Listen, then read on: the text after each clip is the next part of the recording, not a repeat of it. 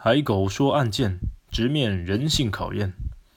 一九九七年五月十四日晚上，年仅十六岁、化名阿基的陆志伟成为一帮冷血同党虐打的对象。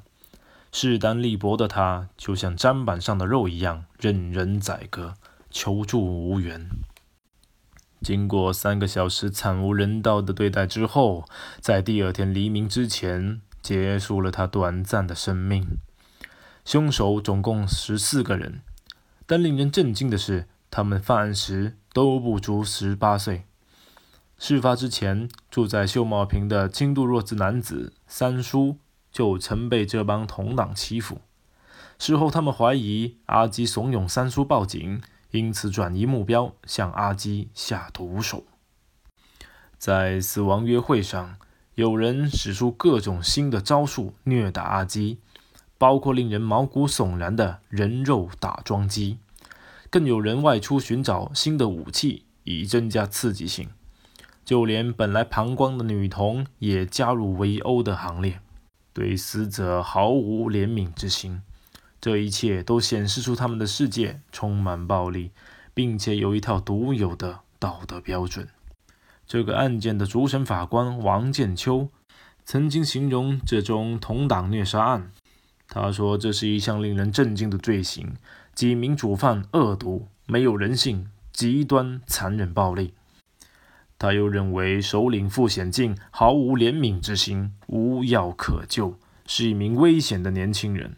而另一方面，被判谋杀罪成立的共犯黄金宝，在入狱之前曾经表示，阿基的死是他预料之外，因为以往三叔被众人虐打。都还能活着，在暴力和无知之间，这帮年轻人狠狠地剥夺了阿基的生命。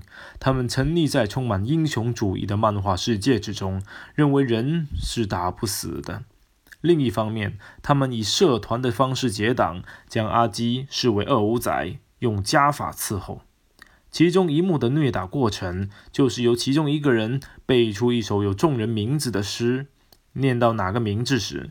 就由那个人出手虐打阿基，整个暴虐过程就仿佛是一场疯狂的游戏。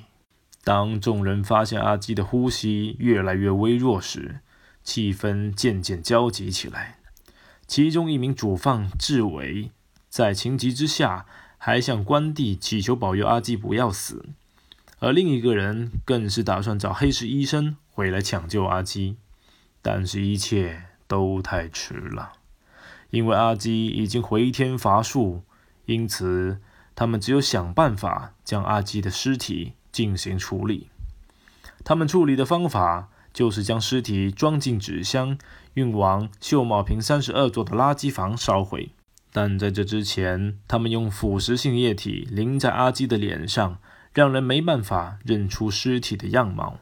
最后，他们更是将烧剩下的尸骸扔到垃圾车中，运去填埋区，而阿基就这样从人间蒸发了。但是天网恢恢，疏而不漏，这种表面上毫无破绽的残酷烧尸案，终于在目击证人三叔的举报下曝光。这个案件在一九九九年一月审判。案中一名被告石子健转为污点证人，协助警方破案。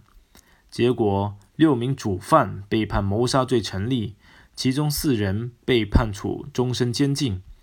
六名被告上诉要求推翻定罪，结果第三被告麦家豪成功由谋杀罪改判为严重伤人罪，由入狱二十六年改判为入狱七年。而另外四名被判终身监禁的少年。就由王建秋法官改判有期徒刑，最少服期的年限从二十二年到二十五年不等。法官王建秋承认自己初判的时候，因为一时疏忽，并没有依照惯例给他们最低刑期，只是判他们终身监禁。但是他也重申，文明社会绝不容许这种残暴的罪行发生，被告应该判处主贺性的刑期。